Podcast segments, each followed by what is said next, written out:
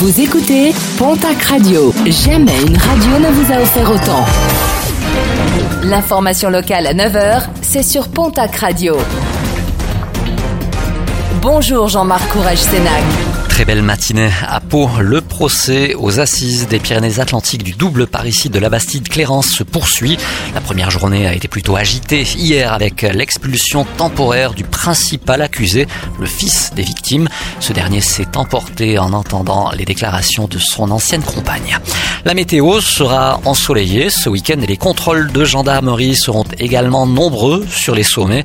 Les départs de randonnée habituellement fréquentés en cette saison sur les secteurs Néouviel, Azette, Dans 6 ans ou bien encore Col de Portée ainsi que les accès depuis l'Espagne font l'objet d'une surveillance toute particulière. Le week-end dernier, pour les seuls gendarmes de Vignac-Haro, trois verbalisations ont été dressées. La mutualité sociale agricole des Landes et des Pyrénées-Atlantiques craint une baisse de morale chez les exploitants agricoles malgré le maintien de leur activité. Parmi ces 85 000 adhérents, si le nombre d'appels quotidiens reste stable, proche des 450, les demandes de prise en charge ou de report de cotisation explosent littéralement. 1000 ont déjà été reçus. L'heure est également à la vigilance par rapport au moral des agriculteurs.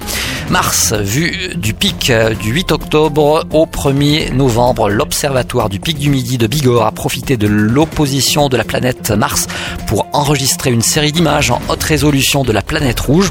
Ces images ont permis de mettre au point la carte globale de Mars en 3D, la plus résolue qui existe avec des images prises depuis le sol.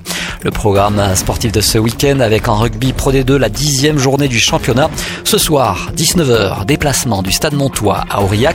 Ce soir toujours, mais à 20h45 cette fois-ci, le Biarritz Olympique reçoit l'équipe de Soyo Angoulême.